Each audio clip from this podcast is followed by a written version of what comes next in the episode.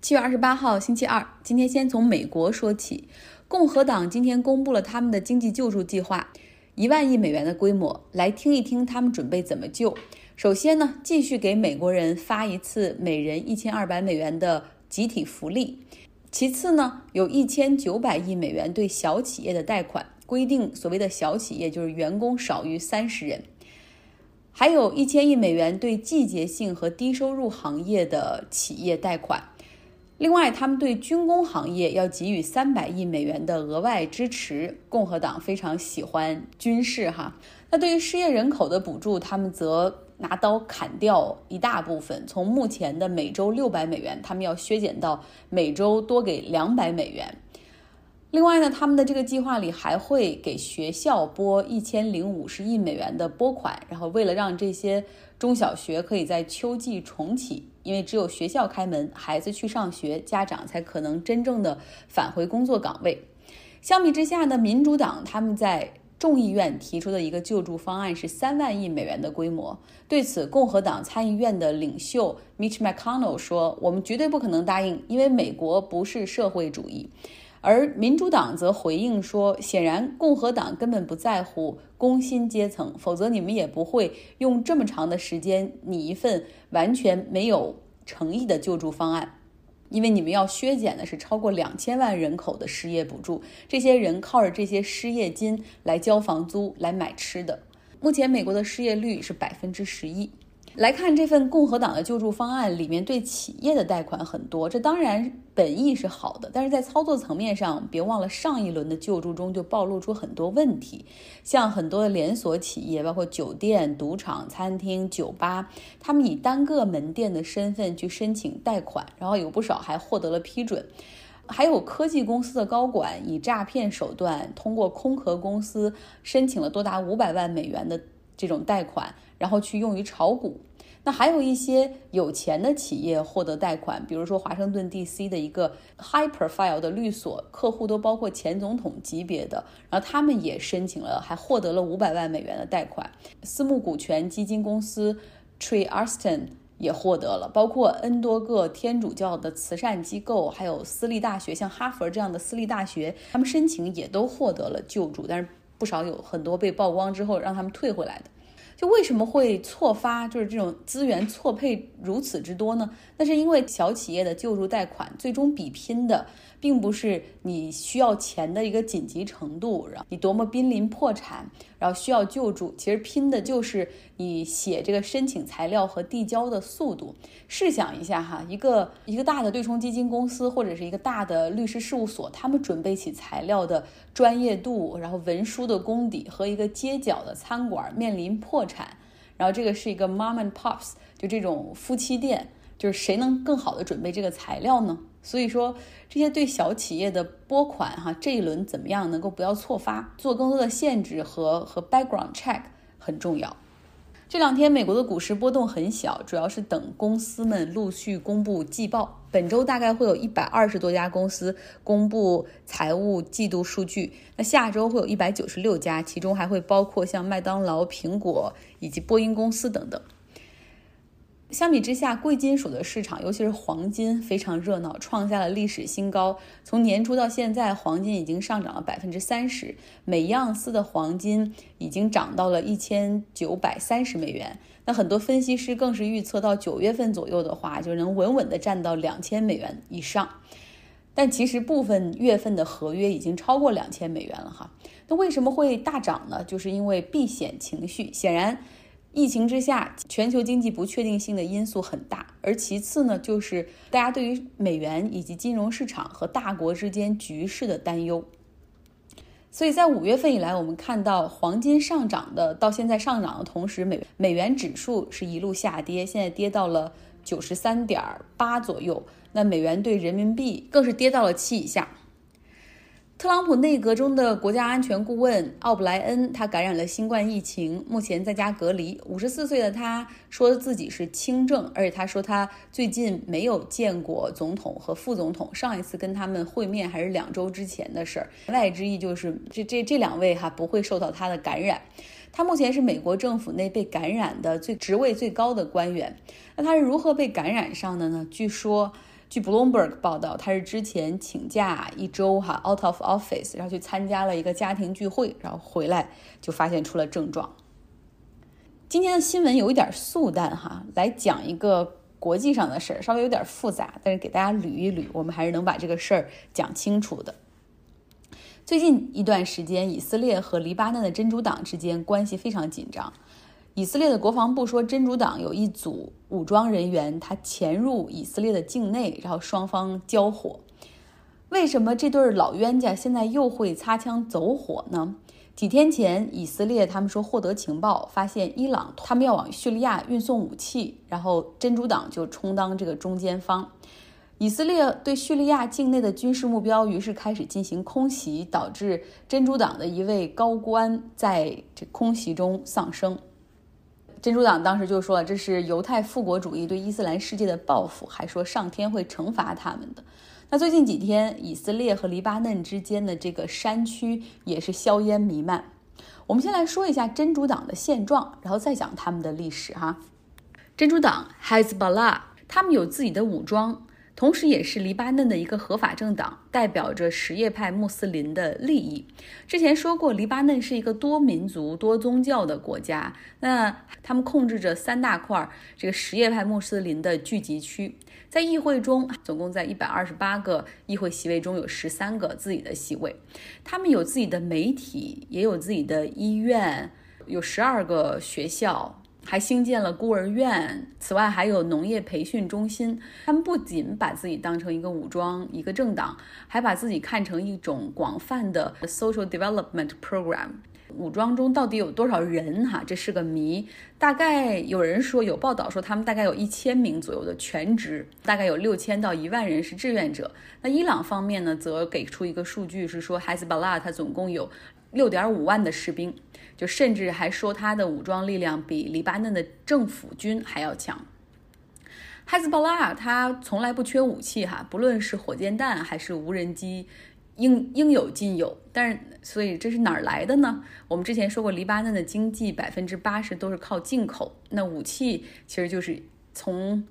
哈，从伊朗来的，大家大家还记得年初吗？当时美国用无人机炸死了伊朗的索莱马尼，然后当时给他安的一个大的罪名就是扶持扶持 military proxy 这种亲密的关系的组织，然后他们来做背后的代理人，让这些组织去去袭击美国和美国的盟友。那在众多的这种 proxy 中，最成功的实际上就是这个 Hezbollah。它成立于八十年代，上世纪八十年代初，创始团队都是伊朗最高领袖追随者。最初的一千五百名战士也都是在，呃，这个伊朗受训的。他们当时成立还有一个背景，就是黎巴嫩的内战，从一九七五年开打的这场内战，一直到九零年、九一年才结束。讲这场内战之前，还要再补充一个黎巴嫩的背景。就是黎巴嫩，它历史上是黎凡特的这种中心地带，被称为宗教历史博物馆，各种信徒一直在这儿和平相处，多元包容，然后生意一直做的都是很好，哈，是欧亚大陆的一个就是有港口、有贸易的一个中转地。沿海，它的这个沿海的主要城市的人呢，都是马龙派的基督徒、逊尼派。南部和东部生活着什叶派，山区里还住着德鲁兹，就是一个很小的这穆斯林的分支，还有基督徒。一战之后呢，被法国从奥斯曼土耳其的手中给抢过来占领了。这个后来哈实现了独立。独立后呢是，马龙派来掌权，然后这个地方发展旅游业、农业、金融业，因为宗教包容性也很强。黎巴嫩被称为中东的瑞士、亚洲的巴黎等等。就是一切的繁华和和平共处这种平衡都被以色列建国给打破了，因为有大量的巴勒斯坦难民开始涌入黎巴嫩，在这儿生活定居，在这儿的难民营开始生活定居。那穆斯林的人口开始逐渐超过基督徒，这前者就对马龙派所领导的政府越来越不满意，尤其是在中东战争爆发之后，像。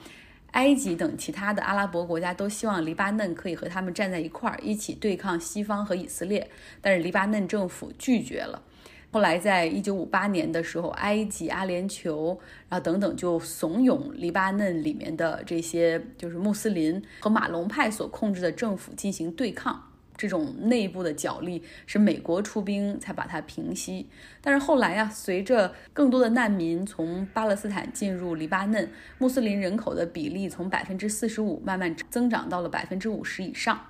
所以在一九七五年的时候，在巴解组织的参与之下，这种矛盾再也摁不住了，黎巴嫩的内战全面爆发。你别看黎巴嫩的这个国家非常的小，但是参与方真是众多，所有的邻居远的近的都参与进来了。不仅有巴结组织，还有库尔德工人党也进来了，包括他们的两个邻居叙利亚和以色列也也都进来，并且各自占领了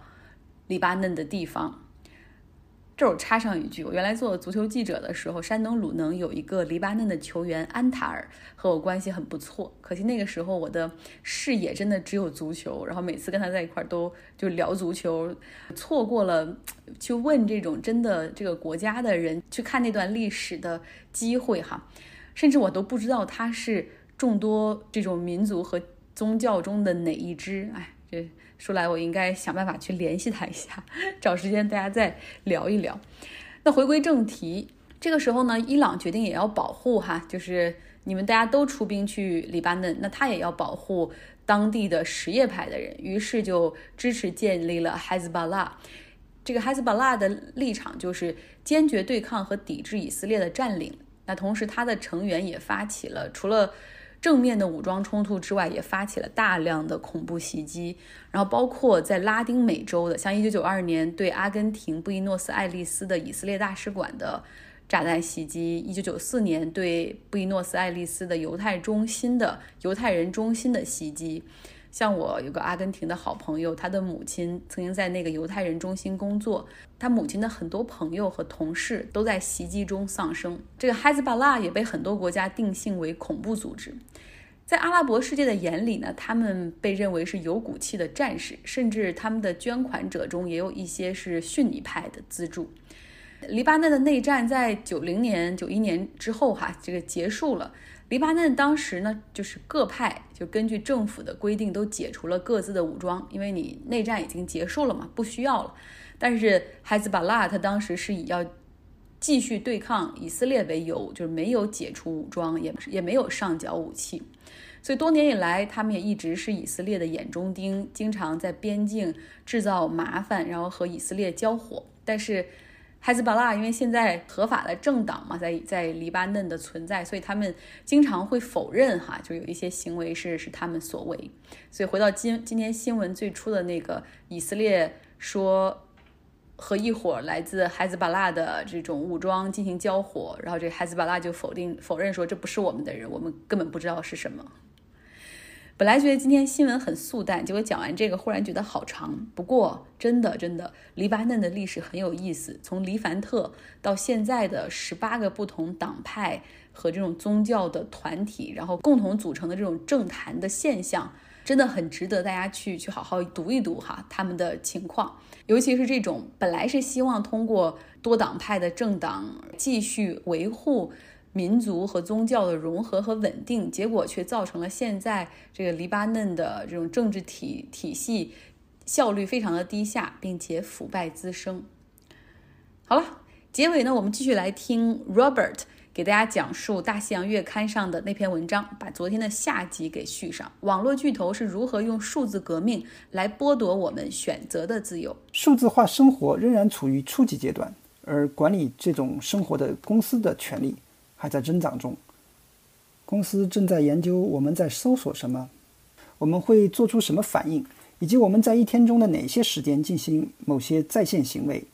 很快，摄像机和传感器很可能会察觉到是什么让我们感到恐惧、愉快和兴奋。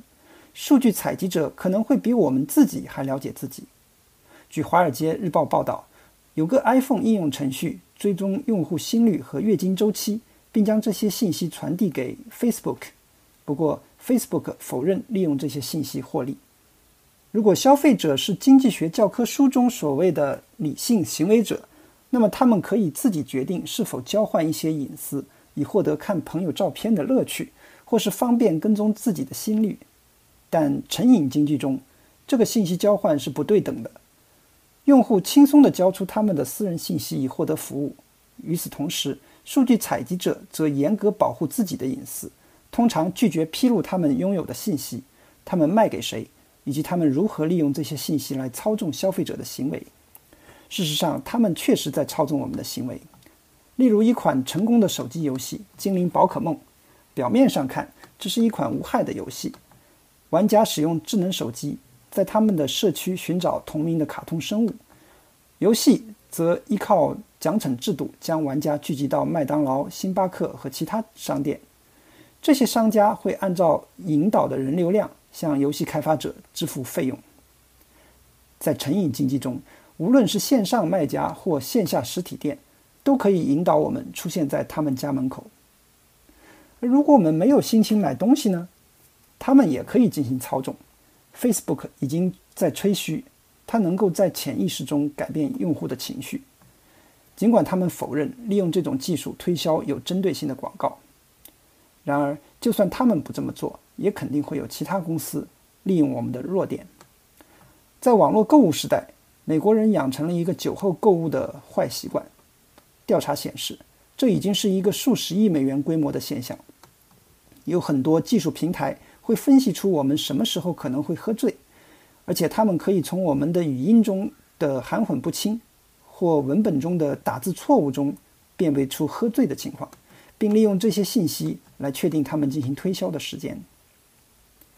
公司也在利用我们对他们的依赖和他们对我们的了解，让我们为他们的产品支付更多。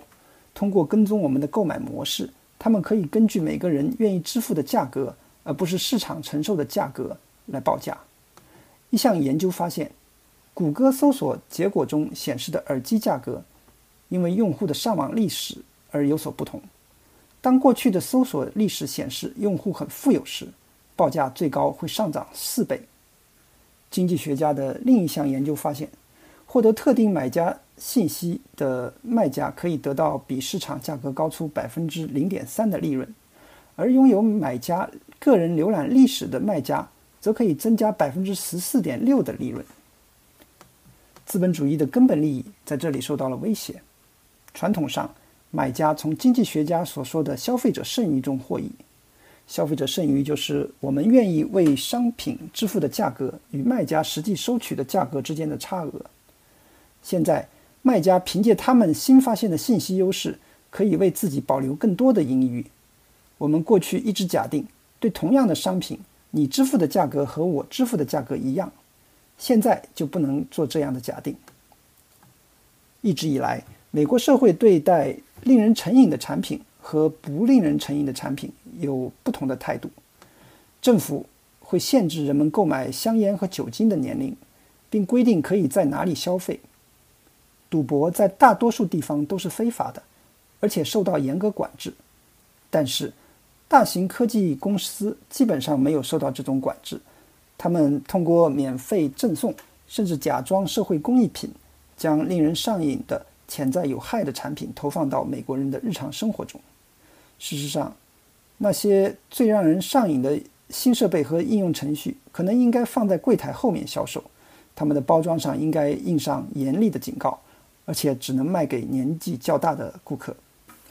或许。我们能做的最直接和最重要的改变，就是在技术领域为隐私数据交易引入透明度，建立互信。